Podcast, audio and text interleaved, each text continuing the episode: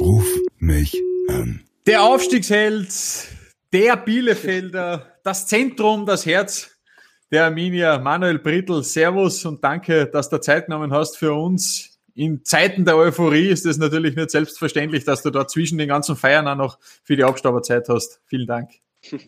Gerne, Servus, grüß euch. Servus auch von mir. Ich bin auch nur am Feiern. Sag, Manuel, jetzt einmal ganz ehrlich und Hand aufs Herz, äh, wie viele Spieler waren äh, jetzt am Wochenende von eurer Mannschaft wieder schon wieder komplett herunten von der Welle? Wie viele waren tatsächlich spieltauglich nach euren Feiereien? spieltauglich. Ähm, ja, Gehst vielleicht diplomatisch an die Antwort jetzt. ähm, ja, der Trainer hat es eigentlich recht schlau gemacht. Er hat jetzt immer eigentlich fünf Wechsel gemacht. Ähm, ja, und hat natürlich auch bei den Trainings dann auch geschaut, okay, bei den Abschlusstrainings ähm, hat er geschaut, wer ja noch laufen kann richtig und, und spielen kann. Das hat er schon gesagt und wer alles okay gibt, das war auch klar. Aber ja, generell, glaube ich, haben wir in der Mannschaft einen Charakter, ähm, ja, der was feiern kann, der kann trainieren auch. Ähm, da sind schon ein paar Typen dabei, die was das äh, verinnerlicht haben. Ähm, und deswegen hat es dann auch jetzt nach dem Dresden-Spiel auch keinen Leistungsabfall gegeben. Haben wir Darmstadt 1 nur noch geschlagen und jetzt haben wir eigentlich auch ein super Spiel gemacht gegen, gegen Karlsruhe. Nur muss das halt vorzeitig entscheiden. Aber ja, es, wir haben drei Feiern gehabt in der Woche. War sicherlich nicht einfach dann zu diesen vier Spielen in, in zehn Tagen. Ähm, ja, aber ich sage mal so, wenn du Meister bist und aufgestiegen bist, dann läuft das Werkel dann noch von selber, da ist egal, ob du noch also, ein bisschen was Intus hast. Also kann man fast, kann man fast zusammenfassen, ihr habt äh, Bundesligaspiele gehabt und Matura-Reise in einer Woche. das trifft's gut, ja. Das hört sich nicht schlecht an, ich glaube, da da die auch nicht Nase. Na schau. Sag aber, lass uns, lass uns noch einen Schritt äh, zurückgehen jetzt einmal. Ganz am Anfang deiner, deiner Bielefelder Karriere. Bist aus Mattersburg gekommen und gerade der Anfang war ja jetzt gar nicht so einfach. Hast du Momente gehabt, wo es da, also, dass du damals an die, an den Bundesliga-Aufstieg gedacht hast, das denke ich mir jetzt nicht, aber hast du auch Momente gehabt, wo du gedacht hast, na, vielleicht ist das dann doch gar nicht so das Ding für mich? Ja, klar, also mein erstes Jahr in Mattersburg, ähm, war jetzt nicht das Beste. Wir sind im ersten Jahr abgestiegen. Ähm, danach habe ich meine erste schlimme Verletzung gehabt in der zweiten Liga dann, ähm, wo ich länger ausgefallen bin und dann war ich schon am, am Scheideweg, damals mit 22, 23. Ähm, ob das überhaupt wieder wird mit meinem Fuß. Ähm, ich war kurz, war kurz vor einer Peroneus Vorfußlähmung. Ähm, habe den Fuß nicht mehr heben und senken können. Und das war damals dann schon ja, ein Punkt, wo ich gesagt habe, geht es jetzt weiter oder geht es nicht weiter? Und dann bin ich in Salzburg zu einem richtig guten Physiotherapeut gekommen, der was sich da sehr, sehr gut auskennt hat mit dem Thema und ja, der hat mich dann eigentlich wieder fit gebracht und dann ist Step by Step wieder gekommen. Dann sind wir ja mit Mattersburg wieder aufgestiegen und ja, ab dem Zeitpunkt habe ich dann schon wieder geglaubt an Fußball. Ich war dort 25, ähm, in einem super Alter dann.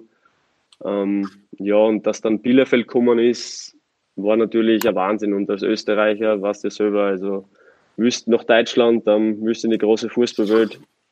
Und dass sich das dann so ergeben hat, war natürlich überragend. Aber auch dort habe ich dann nicht im ersten Jahr geglaubt, dass wir jetzt mit Bielefeld aufstehen können. Ich bin da hingekommen, die haben da nur um einen, Kla einen Klassenhalt immer mitgespielt. Ähm, dann war dort die erste Jahr, das erste Jahr auch dann eine Katastrophe quasi. Sind wir am letzten Spieltag in den letzten 15 Minuten in der Liga drin geblieben. Ähm, und ab dem Zeitpunkt dann ist es dann bergauf gegangen und sehr, sehr konstant dann geworden, der Verein. Ähm, ja, und in den letzten eineinhalb Jahren hat es dann schon abzeichnet, dass wir da ganz vorn angreifen können. Der Verein hat ja wahnsinnige, wahnsinnige Ups und Downs gehabt, gerade in dem letzten, in dem letzten Jahrzehnt, von Bundesliga bis weiter runter, weiter runter. Und jetzt steht man auf einmal kurz davor, dass man nächstes Jahr dann äh, ja, im, im, im Signal Iduna Park in der Allianz Arena spielt gegen wie, wie fühlt sich das jetzt an, wenn du das denkst? Ich meine, das ist jetzt vielleicht ein bisschen Athlet. Ganzelhautalarm, Ganzelhautalarm. Wenn du in, in, Dortmund spielst gegen, gegen Entzündung ist das. Also, das ist ja irre, oder? Also ja, das Wahnsinn, ist doch Wahnsinn, Wahnsinn. erstens einmal für den ganzen Verein, wenn man sagt, jetzt da kommt dann, da kommen dann der, der, der Alaba und die ganzen Burschen kommen alle auf die Bielefelder Alm und du spielst im Gegensatz dazu in der Allianz Arena, das ist ja irre, das ist ja grandios. Also wirklich, ich freue mich gescheit für euch. Danke. Ja, es ist auch unglaublich. Also ich kann es auch noch immer nicht realisieren, aber vielleicht, wenn du dann dort spielst und, und dort auflaufst, dann glaube ich, realisierst du das erst richtig, was du äh, geschafft hast. Und ja, ich bin einfach un, unfassbar stolz auf die Mannschaft und wie wir das sehr, sehr souverän in, der, in dem Jahr gemacht haben, ähm, war einfach unglaublich, muss man schon sagen. Das sind ja fix eingeplante sechs Punkte gegen Bayern, nehme ich an, oder? Die nehmt's mit. Ich habe letztes Mal mit unserem Zeigwart gesprochen, ähm, der ist jetzt schon 25 Jahre dabei. Ähm, und der hat halt gemeint, ja, die Bayern, die Bayern, die haben sich immer schwer getan bei uns hier auf der Alm. Dann hoffen wir, dass das auch in der nächsten Saison so bleibt für euch. Na, schauen wir mal. War ich zum Wünschen. Aber äh, sag, bevor wir, bevor wir noch im genaueren über die Mannschaft sprechen, wann hast du tatsächlich das erste Mal geglaubt, ja, okay, da geht nicht nur Klassenerhalt mit Bielefeld, da geht nicht nur sie in Liga 2 quasi behaupten und äh, gesichert mitspielen, sondern da geht auch mehr. Da geht tatsächlich auch das höhere Ziel, nämlich Bundesliga. Mm, Ja, also als damals der Uwe Neuhaus gekommen ist und, und seinen Spielplan vorgestellt hat, ähm, habe ich schon gewusst, okay, wenn das aufgeht, was er da spielen will, und der will halt nur Fußball spielen, ähm, dann hast du da schon eine sehr, sehr große Möglichkeit, dann vorne mitzuspielen. Ähm, dann ist er eben gekommen und dann sind wir von Winter bis, bis zum Sommer, also in der Rückrunde, das beste äh, Frühjahrsteam gewesen. Hinter Paderborn. Paderborn ist dann aufgestiegen. Ähm, und dort habe ich dann schon gemerkt, okay, ähm, da haben wir in einer Halbserie, glaube ich, 31 Punkte gemacht. Da habe ich dann schon gedacht, okay, wenn wir das jetzt über die neue Saison auch so hinkriegen, klar, dann ist Stuttgart, Hamburg, äh, Nürnberg, Hannover in der Liga, wo uns keiner am Schirm hat. Ähm, das war, glaube ich, das Gute, dass da uns keiner am Schirm gehabt hat. Und ja, spätestens als Herbstmeister dann, wenn du vier Punkte dann vorn bist und dann kommst du vor Corona mit sechs Spiele, fünf Siege an Unentschieden außer und dann realisierst du es dann schon, okay, jetzt kann es was ganz was Großes werden. Und das hat die Mann Mannschaft dann verinnerlicht und ja, wir haben bis jetzt noch kein Spiel verloren in der Rückrunde und das zeichnet einfach den Charakter der Mannschaft einfach aus. Du hast Uwe Neuhaus angesprochen. Für den ist die Bundesliga ja dann tatsächlich auch Neuland. Äh, der, der hat zwar als Kicker mal in der Bundesliga gespielt, aber noch nie als Trainer. Du hast da schon angesprochen, so sein, seine Idee von Fußball. Wie viel Anteil insgesamt hat denn der dann? Oder was ist denn das für ein Trainertyp? Was ist ein Typ Mensch auch? Boah, Uwe Neuhaus, ja. Ähm, in der Bundesliga war er sechs Jahre Co-Trainer unter Matthias Sammer bei Dortmund. Und ich glaube, dass er da halt extrem viel mitgenommen hat von dem und, und auch seine Spielidee dadurch kreiert hat. Uwe Neuhaus ist ein Mensch, ähm, der was sehr, sehr akribisch arbeitet. Sein Trainerteam ist nur bedacht, an Fußball zu arbeiten. Also der achtet auf die ganz kleinen Details, ob du den Ball rechts annimmst und links mitnimmst und links annehmen mit der Außenseite rechts. Das ist halt unser täglich Brot. Also er, er fordert halt extrem das Passspiel und arbeitet halt extrem dran und das zeichnet ihn einfach aus. Und der steht halt dann bei einer Passübung, steht er halt so neben und schaut halt, ob es den Ball mit dem richtigen Fuß angenommen hast. Ähm, es ist schon, ja, und dann lobt er halt keiner, es gibt immer noch Kritik und, und das ist das, was, was die Mannschaft dann halt schon, wo sich jeder Spieler noch ein bisschen weiterentwickelt hat, auch wir älteren Spieler haben viel davon lernen können. Ähm, ja, und das zeichnet ihn einfach aus als Trainer und dann ist er halt auch unglaublich ruhig, er hat, glaube ich, schon einiges erlebt ähm, im Fußball. Ähm, die Situation hat er selbst nicht erlebt, also er ist immer nur von der dritten in die zweite Liga aufgestiegen.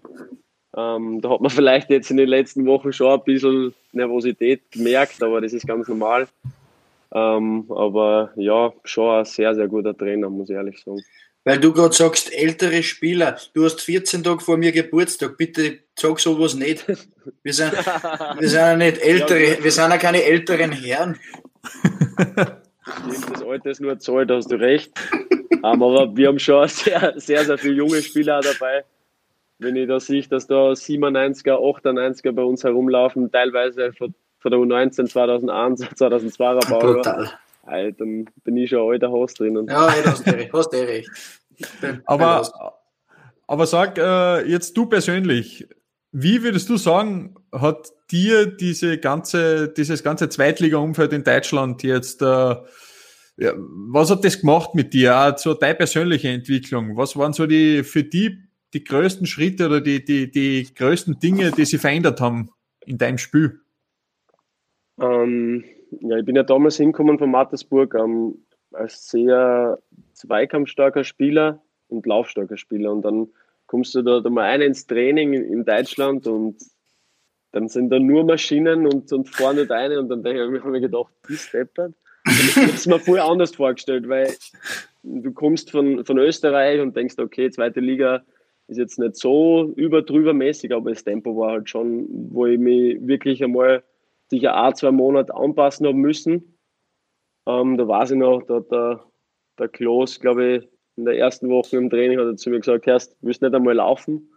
und dann habe ich ihn angeschaut, habe ich gesagt, ja, okay, passt. Und dann hat er aber die Werte beim, beim ersten Testspiel dann von mir äh, gesehen und dann hat er aber nie mehr wieder was gesagt. Ähm, äh, ja, ich habe mich einarbeiten müssen ähm, und habe halt wirklich dann von jedem Trainer was mitnehmen können. Ähm, Jeff Sabine, was bei uns war, wo wir einmal Vierter waren in der Saison, da haben wir halt extrem defensiv gut gearbeitet. Das ist uns jetzt auch noch zugutekommen in dem Jahr.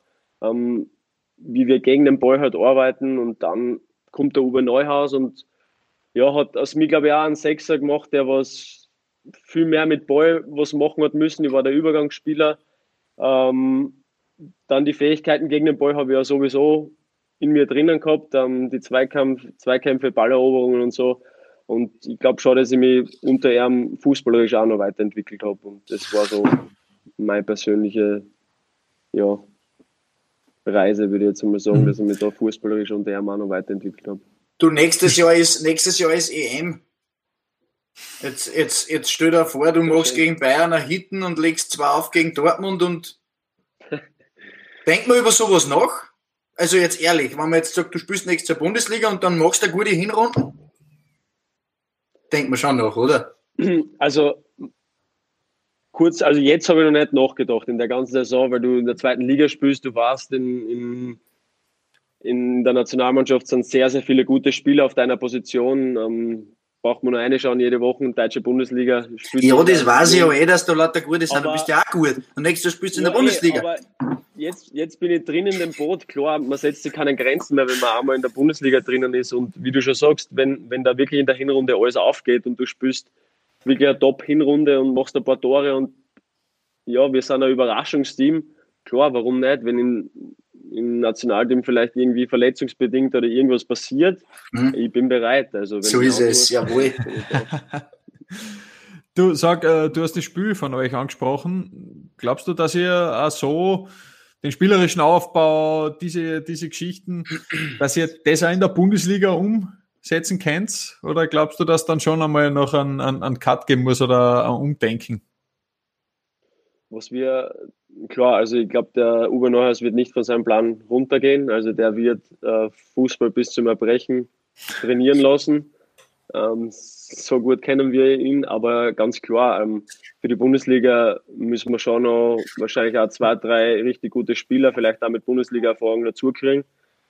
Und dann müssen wir halt da noch gegen den Ball noch besser arbeiten, weil du halt einfach, ja, du hast halt andere Kaliber und da musst du schon besser einstellen. Aber ich glaube schon, dass wir mit unserem Fußball ähm, schwer ausrechenbar sind, ähm, weil wir beides können und wir können von hinten rausspielen, wenn sie uns anpressen und wenn sie uns zustellen, können wir auch den langen Ball auf Klo spielen und dann auf zweite Bälle gehen. Also bin echt gespannt, wie das in der Bundesliga ankommt. Wir werden sicher sehr, sehr hart arbeiten. Ich kenne unseren Trainer, ähm, der wird uns super vorbereiten auf das und ich glaube, dass einfach die Vorfreude jetzt äh, überwiegt, dass dann ja, in der Bundesliga losgeht.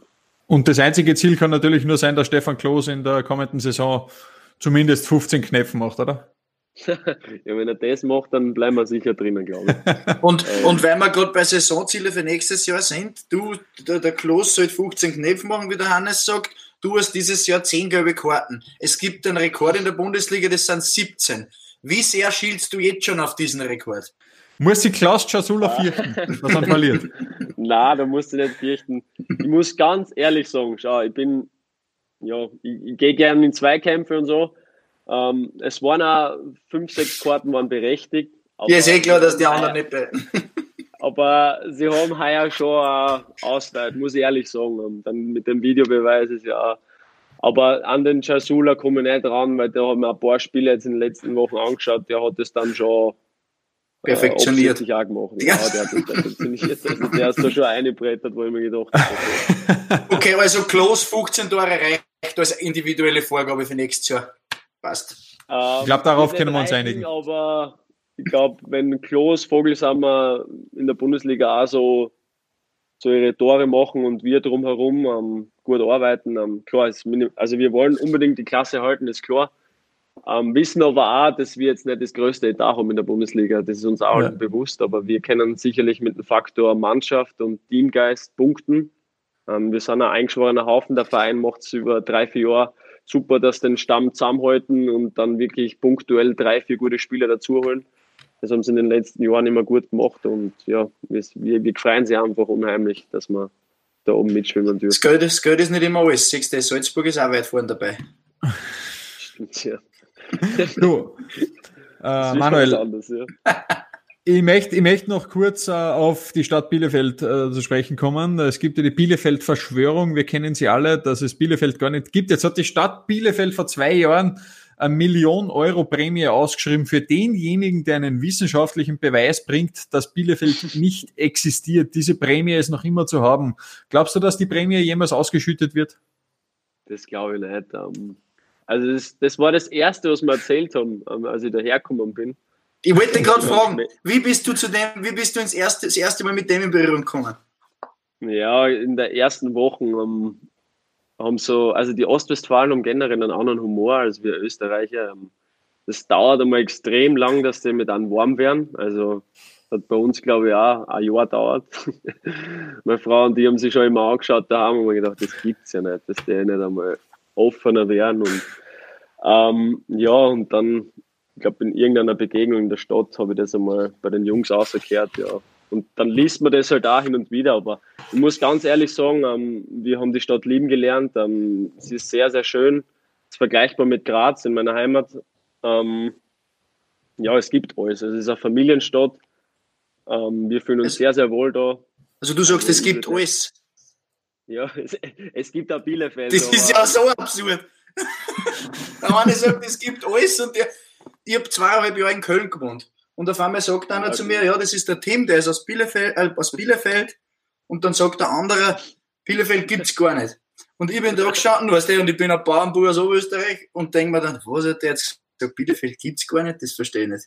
Und dann habe ich mal nachgefragt und ich habe aber keine Antwort darauf gekriegt. Dann habe ich das hundertmal wieder gehört. Also es hat mich so, es hat mich so fertig gemacht. Aber du sagst, es gibt alles. Das muss ich verdauen. Es gibt alles. Ah. Es gibt also alles. Und, und das ist das Wichtigste. Das ist tatsächlich das Wichtigste. Wohlgefühlt hast du ja in Mattersburg. Ich will noch ganz kurz mit dir sprechen darüber, wie du mittlerweile auf die österreichische Bundesliga blickst, wie viel du noch mitkriegst, wie, wie sehr du auch deine Mattersburger oder deine Hartberger, kann man ja auch sagen, eigentlich beides. Stimmt, ja. wie, wie, sehr du, wie sehr du die ganze Liga und die Vereine noch mitverfolgst, wie viel Kontakt du auch noch hast.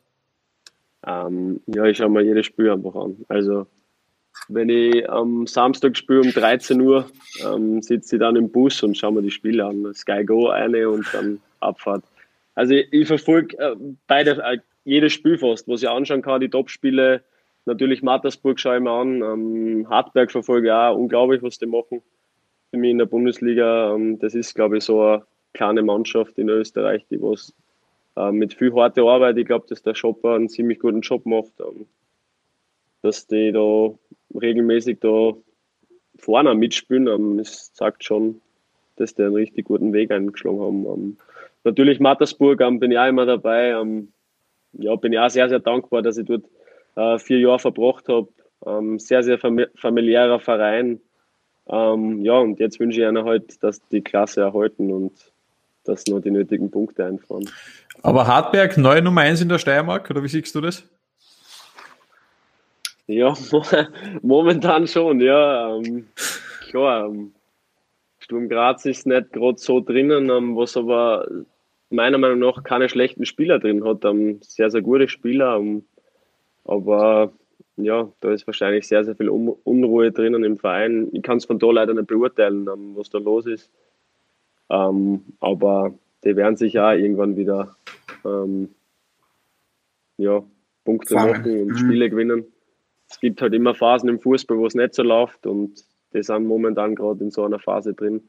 Nach Corona ist sowieso schwierig. Ähm, ich habe es jetzt selber erlebt, nach acht Wochen. Du sitzt daheim, du denkst, okay, geht's jetzt los, geht's jetzt nicht los? Ist jetzt einmal ein Schnitzel, ist, ist ein Brokkoli oder so, was das ist so, ein erste gesund oder du weißt ja nicht, was los ist. Und da kann ich mich schon in jeden Spieler eine versetzen, dass der eine vielleicht ein bisschen Fitnessdefizite hat oder nicht, weil bei uns hat es dann auch auf einmal gesagt, okay, in zehn Tagen geht's los, so, ihr dürft ins Mannschaftstraining, dann hast du zehn Tage Zeit, wo du normal die vier bis sechs Wochen vorbereitest.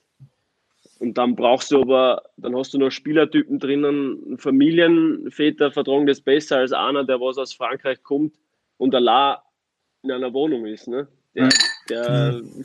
weiß ja auch nichts damit anzufangen, die acht Wochen. Und ich glaube, dass das schon, ja, dass man das schon ein bisschen anders betrachten muss. Aber ist jetzt natürlich auch sehr viel, ist jetzt natürlich auch sehr viel falsche Bescheidenheit bei dir dabei, weil ihr seid ja jetzt gar nicht so schlecht. Ich finde auch, dass du ein bisschen besch zu bescheiden auftrittst. Das gefällt mir überhaupt nicht. Wenn ich aufsteige da in die Bundesliga, dann da ich da mit einem Drei-Raum und Kirchenplatz fahren. Das macht dich sehr sympathisch, das muss ich schon sagen. Auch wenn ich nicht Absolut. Gern, nicht gern Aber sag, sag, Manuel, Jetzt kannst du natürlich auf die Frage, die ich da gleich stelle, äh, antworten. Im Fußball geht alles sehr schnell, aber so Österreich soll das schon dann in weiterer Folge irgendwann wieder der Lebensmittelpunkt werden?